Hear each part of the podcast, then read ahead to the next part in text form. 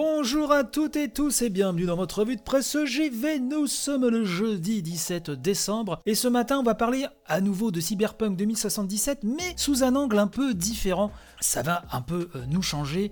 Euh, les articles pullulent et à raison, hein, bien sûr, à juste titre même, dirais-je. Euh, d'ailleurs, par rapport à ce que je vous disais hier, hein, là ça a été confirmé pour les remboursements. Euh, Sony et, Microsoft ne sont pas trop euh, coopératifs et on peut les comprendre sur certains points. Donc ça va être compliqué.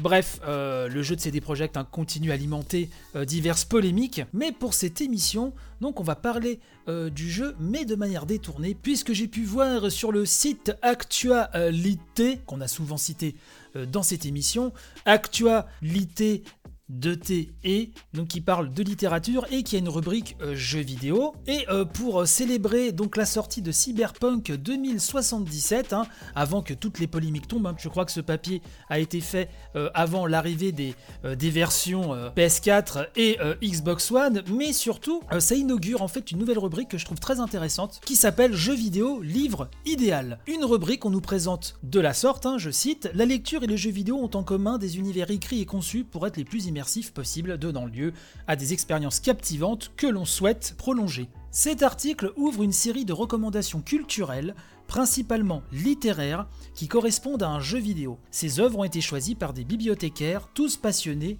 de jeux vidéo. Pour commencer, Cyberpunk 2077, titre incontournable en cette fin d'année de 2020. Je vous mettrai le lien dans la description de l'épisode comme d'habitude. Et donc, pour entourer la sortie de Cyberpunk 2077, donc des bibliothécaires qui, vous l'avez entendu, aiment tous passionnément le jeu vidéo, nous font part euh, de leurs conseils pour se plonger dans divers bouquins afin de célébrer donc d'accompagner, de compléter, euh, dirais-je, la sortie de Cyberpunk 2077. Le premier d'entre eux, Alexandre Guérard, nous euh, conseille Les androïdes rêvent-ils de moutons électriques de Philippe Cadic, hein, paru en 1900.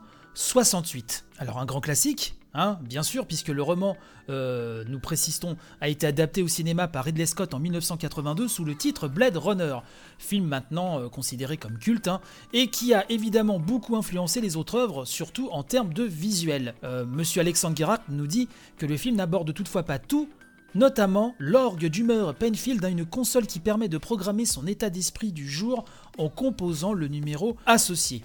Deuxième conseil, euh, c'est la foire aux immortels d'Enki Bilal, hein, paru en 1980. Ça nous est conseillé par Antoine Houry, qui nous dit que donc c'est le premier tome hein, de la trilogie Nicopole, hein, la foire aux immortels, euh, qui ajoute un côté volontiers mystique à l'ambiance cyberpunk hein, dans un Paris aussi décadent que décrépit. L'univers foisonnant de Bilal s'inscrit dans un savoir-faire français en matière de cyberpunk dessiné, en témoigne la lignée très longue de la revue culte Metal Hurlant. Donc là vraiment on nous conseille du lourd jusque-là, du Philippe Kadik, du Enki Bilal, autre œuvre culte qui parlera aussi à bon nombre d'entre vous, euh, y compris de votre serviteur, Akira, le manga de Katsuhiro Otomo, sorti dans les années 80, proposé à nouveau par Alexandre euh. Hein. Donc, est-il besoin euh, de rappeler le scénario, le pitch en tout cas de ce manga culte, de cette œuvre culte hein, qui en a inspiré plus d'un et le film d'animation aussi qui est extraordinaire. Bref, on nous rappelle que c'est en 2019, 38 ans après la Troisième Guerre mondiale, que Neo Tokyo arrive au terme de sa reconstruction.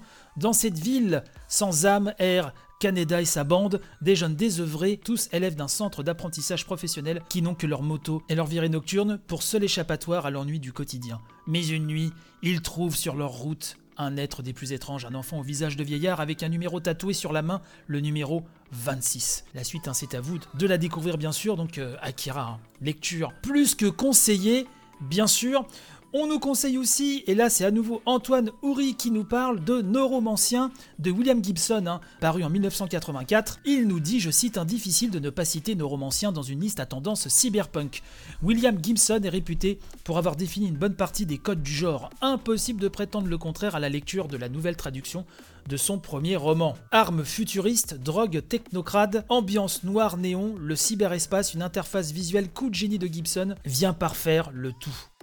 On repart sur un manga euh, conseillé par Alexandre Gerhardt, que vous avez peut-être lu, ça a été mon cas lors de sa première traduction française d'ailleurs.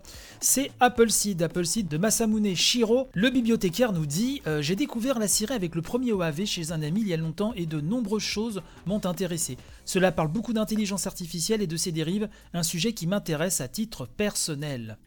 Je vous laisserai découvrir les autres recommandations plus en détail de tous ces bibliothécaires mais on a vraiment des œuvres cultissimes, incontournables, et vraiment je trouve cette approche de partager euh, des recommandations d'œuvres cyberpunk autour donc de la sortie de Cyberpunk 2077 et au-delà de ça la vocation de cette nouvelle rubrique il fallait y penser et vraiment on va suivre ça euh, de près. Donc ça se trouve sur actualité actualité avec 2 t hein, je le répète .com. Le lien est dans la description euh, je le répète à nouveau euh, merci en tout cas de m'avoir à nouveau suivi ce matin. N'hésitez pas à partager un maximum. Et de toute façon, on se retrouve demain pour finir la semaine en beauté. Allez, portez-vous bien. Bye bye.